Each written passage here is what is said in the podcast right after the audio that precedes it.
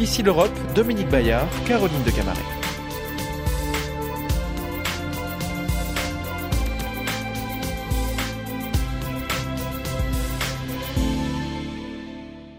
Bonjour et bienvenue au Parlement européen à Strasbourg pour une émission spéciale entièrement consacrée aux ambitions françaises pour la présidence du Conseil de l'Union européenne qui se déroule jusqu'au mois de juin. Alors le président Macron a présenté euh, ce mercredi euh, son programme aux élus européens dans l'hémicycle et il a précisé ce que recouvrait ce fameux slogan de présidence relance, puissance, appartenance.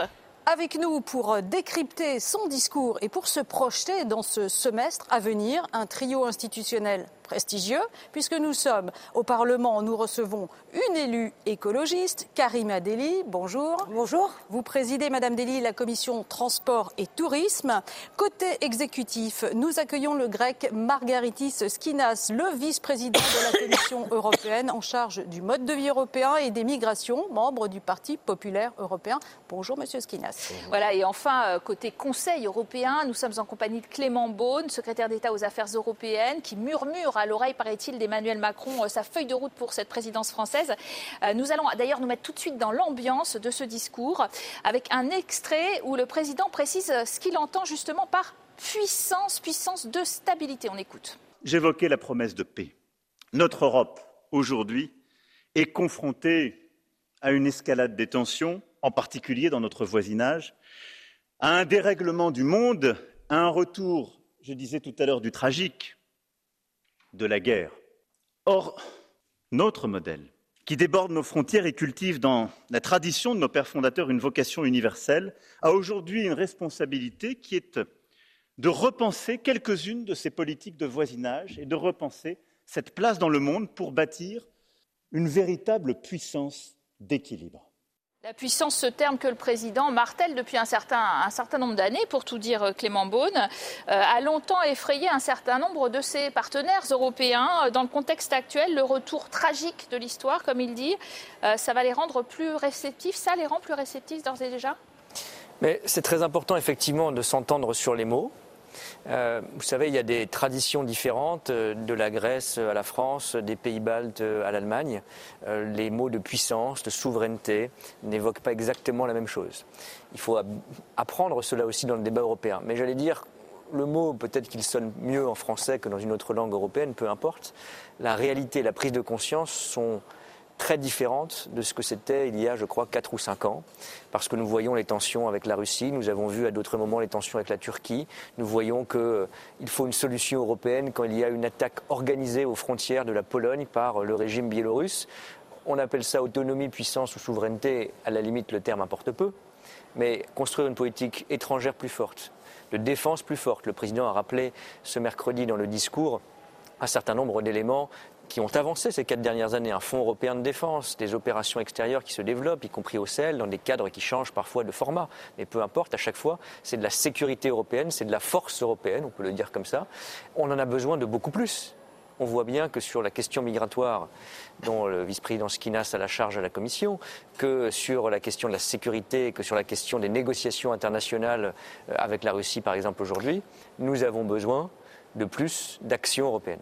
Et euh, oui, alors vous l'avez tout de suite euh, signalé, puissance, ça rime avec euh, défense. Hein. C'est un sujet très sensible pour un ressortissant grec confronté aux pressions de la Turquie en Méditerranée, la Turquie qui est membre de l'OTAN. Margaritis Skinas, est-ce que la présidence française a vraiment les moyens aujourd'hui de faire progresser cette défense européenne, de faire en sorte qu'on ne, se satisfasse pas, comme le disait le président Macron, d'être en réaction? Est-ce que vous, voyez se dessiner ce projet? La question de la défense européenne n'est pas une tabula rasa. On commence pas du rien. On a déjà beaucoup travaillé. On a, euh, dans ce budget communautaire pour cette année, euh, cette prochaine année, on a pas mal de ressources importantes. Nous avons une certaine convergence de nos politiques de, de, désarmement, de, de, des analyses, mais effectivement, l'Europe n'est pas, pas encore prête pour avoir une capacité militaire. Nous sommes en train d'établir la boussole stratégique qui est le biais euh, par lequel nous arriverons un jour d'avoir une certaine opérationnalité dans, dans, nos, dans nos défenses, mais ceci, comme le ministre vient de le dire, ne requiert pas toujours une structure communautarisé. Les, formations, euh, les constellations changent. Je vous donne un exemple. Ce mercredi, la Grèce euh, a reçu les six premiers avions de combat Rafale.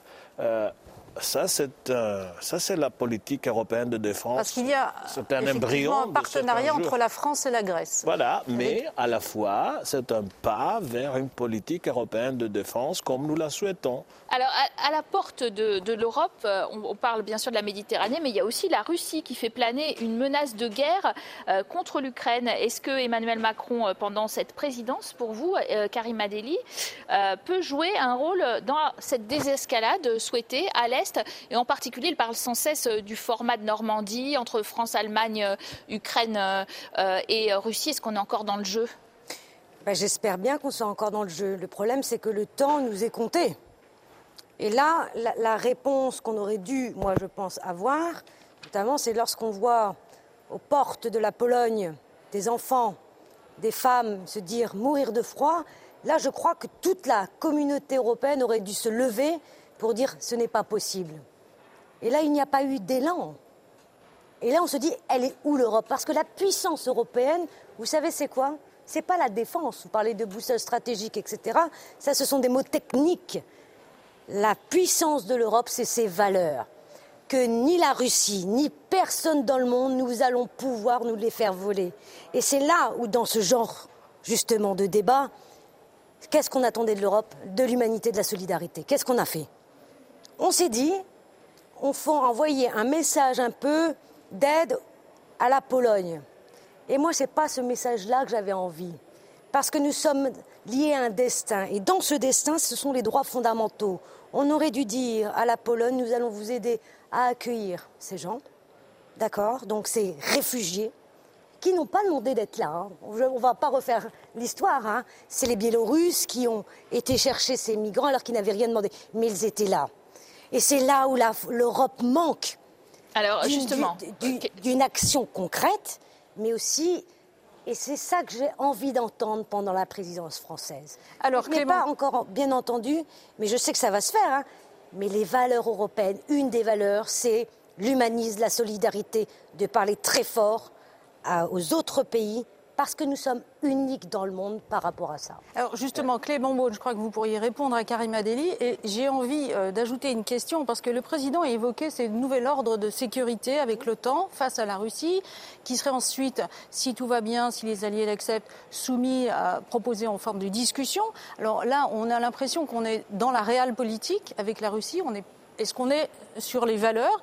Qu'est-ce qu'il faut entendre par ces propositions qui ont été faites par le président? Ne confondons pas tout et ne soyons pas naïfs. Il y a des vraies menaces qui ne sont pas des menaces euh, théoriques, qui sont des menaces qui peuvent être euh, guerrières euh, à nos portes. Que ce soit ce qu'on a appelé parfois une guerre hybride à laquelle Karim Adeli faisait référence, un régime dictatorial, celui de M. Loukachenko, organise, et c'est effectivement d'un cynisme affreux, des transport de migrants vers l'Europe en les projetant vers notre frontière, ou que ce soit des menaces, j'espère que ça ne se matérialisera pas, à la frontière de l'Ukraine et donc euh, aux portes de l'Europe, c'est ça la réalité avec laquelle on vit. La façon dont on y répond, c'est bien sûr avec nos valeurs, mais c'est en étant capable de faire face à ce genre de menaces. Pourquoi M. Poutine aujourd'hui il ne rêve que de discuter avec euh, M. Biden, c'est parce que, disons-le franchement, l'Europe n'est pas assez crédible sur les sujets y compris dur de défense, etc. Mm. Euh, on ne peut pas simplement brandir, et j'y suis attaché, vous le savez, je me bats y compris au sein de l'Union européenne pour les valeurs, euh, nos valeurs comme euh, un bouclier qui fera office de protection face à toutes les menaces. Mais je pense qu'on a les moyens de faire les deux c'est-à-dire d'être ferme et solide sur nos valeurs. Euh, dans le cas de ce qui se passe en Ukraine ou avec la Russie, je note, parce qu'on parle beaucoup euh, de la présence et de l'action américaine, très bien, on est en, lien permanent en tant que membre de l'OTAN, pour ceux qui le sont, de pays de l'Union européenne, avec les États-Unis. Et là-dessus, ça ne sert à rien de se diviser. Mais euh, tout ce qui a permis des avancées parfois difficiles, parfois fragiles, mais des avancées quand même ces dernières années dans la crise ukrainienne ou russo-ukrainienne, c'est l'Europe, à travers le format de Normandie, qui néanmoins a permis des avancées, baisser les tensions, libérer des prisonniers, stabiliser la situation dans les moments difficiles, par la France et l'Allemagne, avec le soutien des pays de l'Union européenne. Et même, M. Skinas le dira sans doute mieux que moi, parce qu'il y a beaucoup contribué personnellement, mais ce qu'on a réussi à faire pour baisser la pression à la frontière polonaise, en suspendant des vols et en faisant une action qui a permis de gérer cette crise, une action ambitions européennes de la Commission notamment. Donc il faut en être aussi parfois fier quand ça fonctionne. Et je suis d'accord avec Karim Adeli, la façon dont on répond, c'est là qu'on a le débat sur les valeurs. Il doit être conforme à notre modèle européen. Moi, je l'ai toujours dit que j'étais pas pour une Europe qui construit des murs, mais quand on a une attaque organisée qui instrumentalise évidemment des migrants qui n'ont rien demandé et qui souffrent notre réponse, ça doit être d'abord de dire c'est nous qui décidons comment on contrôle nos frontières. Et d'avoir de l'humanité. Moi, j'étais dès début septembre en Lituanie. On était le premier pays, je crois, de l'Union européenne à apporter un soutien humanitaire. J'ai vu des gamins venant de Syrie euh, dans des camps provisoires. Ça fend le cœur. On les a aidés mais on ne peut pas céder évidemment au chantage de M. Loukachenko. Alors, pour ce qui est de. on, vous a interpellé sur la question des valeurs et euh, vous êtes en charge du mode de vie européen, n'oublions pas. Euh, la présidence française, elle organise euh, un sommet spécial sur l'Afrique, précisément, euh, à la mi-février à Bruxelles. Euh, il sera question de partenariat stratégique et toujours de migration également. Est-ce que là encore, nous, anciennes puissances coloniales, les Européens, est-ce qu'on a une, part à jouer face à, d'autres puissances qui lorgnent sur ce continent africain? Je pense bien sûr à la Chine. Et surtout, est-ce qu'on subordonne cela à des valeurs? Absolument. La coopération entre l'Europe et l'Afrique doit être basée sur les valeurs, euh, sur un partenariat gagnant-gagnant. On ne peut pas reproduire le passé colonial, on ne peut pas travailler avec nos partenaires africains sans s'engager dans des partenariats euh, holistiques où on, mobilise tout ce qu'on a en tant qu'Européenne, pas simplement les investissements, mais aussi les visas, les préférences euh, commerce, le bourse Erasmus. Il faut offrir à nos partenaires des possibilités qui leur permettra de bâtir de meilleures conditions pour garder leurs gens là chez eux au lieu de mettre euh, leur destin en, mains de passeurs à la Méditerranée ou ailleurs. Et à la fois, ils doivent aussi accepter de collaborer, de travailler avec nous sur la gestion de flux migratoires, parce que soyons clairs, soyons honnêtes, on ne pourra jamais euh, gérer à l'interne la migration sans avoir cette dimension externe forte avec les relations du pays, de pays d'origine et du transit. Et le sommet avec nos partenaires africains sera une très belle opportunité pour discuter de tout cela. Alors, vous parlez effectivement de cette pression, de ces flux migratoires que les Européens veulent euh, collectivement endiguer. La France entend aujourd'hui euh, pousser le pacte d'asile et de migration qui est euh, bloqué en ce moment. Est-ce que l'approche de Paris vous convainc, Karima Deli? Est-ce que vous trouvez que cette réforme de Schengen qui est ébauchée, est-ce que c'est la bonne direction? Ou est-ce que vous y voyez une manœuvre électorale? Au cours de ce mercredi à Strasbourg, on a aussi beaucoup parlé évidemment euh, de l'élection présidentielle française et il y a eu beaucoup d'allusions de la part euh, des eurodéputés. Moi, je trouve que sur euh, la question de l'immigration, on n'est pas courageux. Absolument pas courageux. Et j'ai en tête un grand président de la République qui s'appelait Valéry Giscard d'Estaing, qui, lorsque des boat people arrivent notamment en France, mais partout en Europe, il a ce langage extraordinaire de dire je n'ai pas peur, je tends la main à l'autre et je les accueille dignement. Vous avez parlé du sommet africain et notamment souvent on fait le lien. Mais la première démarche qu'il faudra regarder, parce que nous devons être des prospectivistes, mais c'est la crise climatique. Demain, les réfugiés climatiques n'auront que leurs yeux pour pleurer et l'Europe, nous serons, je vous le dis, hein, parce que nous ne sommes pas prêts, nous serons dans un un regret de ne pas avoir anticipé. Pourquoi je dis ça? Parce que le sommet, France-Afrique doit absolument régler la question qui n'a toujours pas été réglée à la COP26. Comment allons-nous aider les pays africains qui subissent nos effets de gaz à effet de serre, nous, pays développés? Parce que même ce mécanisme qu'on appelle le mécanisme, le fonds vert, le mécanisme de compensation, n'est toujours pas réglé. Vous voyez, il y a les COP se multiplient, le dérèglement climatique est là rien n'est fait. Et là, ils se disent une chose qui, est assez simple, c'est qu'à un moment, ils n'auront pas le choix. non pas parce qu'ils ne peuvent pas, mais parce que le dérèglement climatique est à leur porte, ils vivent des sécheresses, etc. Et nous-mêmes, nous, nous, sommes en train de les vivre, mais eux vont les vivre deux fois plus. Donc il y aura des déplacements de population. Et je termine par là. Que faut-il faire? Moi, je crois qu'il faut, à un moment, remettre à plat justement la question du droit d'asile. Ça, c'est un véritable.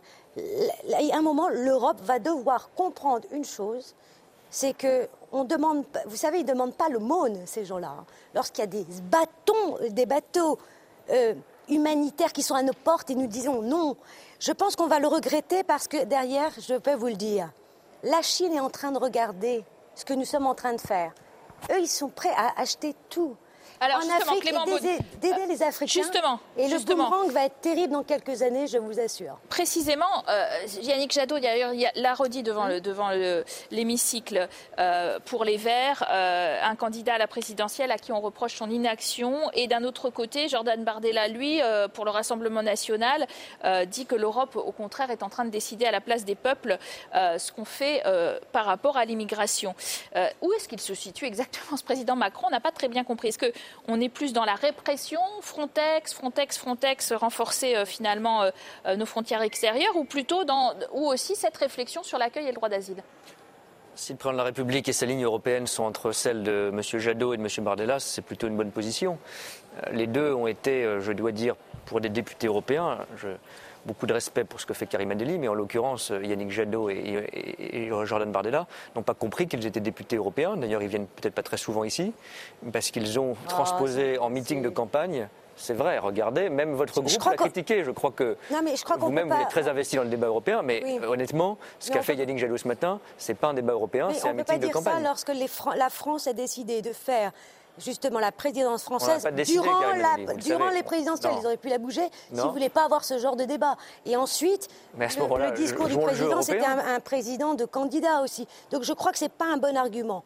Donc, Non, mais moi, jouons le jeu européen. C'est quoi, votre Alors, ligne sur l'immigration Pour répondre exactement, parce que Avançons on- justement on sur le entend beaucoup Frontex et on entend beaucoup moins droit d'asile. Est-ce que c'est Non, alors moi je partage, alors, je ne sais pas ce que Karim Adeli entend par remettre à plat, mais en tout cas défendre le droit d'asile, qui est une valeur européenne, on parlait des valeurs, mettons des choses concrètes derrière ces mots.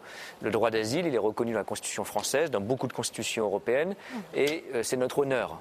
Moi, je veux que quelqu'un qui a droit à l'asile, c'est défini dans nos pays par le droit, euh, par raison de persécution politique, de guerre dans son pays, ça n'est pas toutes les situations migratoires, eh bien, il doit avoir un accueil, et c'est vrai, disons-le aussi, nous, Européens, nous n'avons pas toujours organisé la cet hauteur, accueil dans de bonnes conditions. Je veux dire quand même, parce que rien n'est facile, mais on fait des choses, que depuis 2018, quand vous regardez les sauvetages en Méditerranée, les bateaux euh, qui ont sauvé un certain nombre de migrants euh, dans les eaux de Méditerranée, c'est la France qui, dans les mécanismes de solidarité, qui malheureusement ne sont pas européens, qui sont portés par quelques pays seulement, a le plus, depuis 2018, accueilli de personnes qui ont droit à l'asile et qui ont besoin de protection.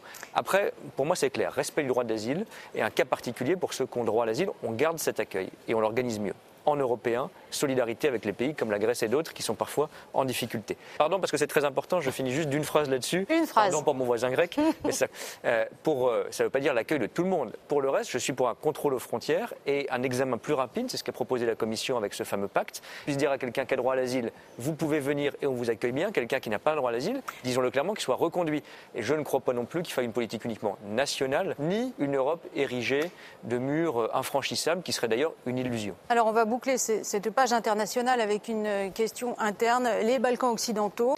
Le président Macron a évoqué euh, le sort des pays euh, des Balkans qui sont adhérents à l'adhésion. Il veut leur redonner une perspective sincère d'adhésion et en même temps, il a rappelé qu'il faut changer les règles de fonctionnement avant d'élargir. Est-ce que ce, et en même temps euh, n'est pas un peu désespérant pour euh, les pays candidats? On a 32 chapitres de négociation par pays qu'il faut régler et puis la voie sera ouverte.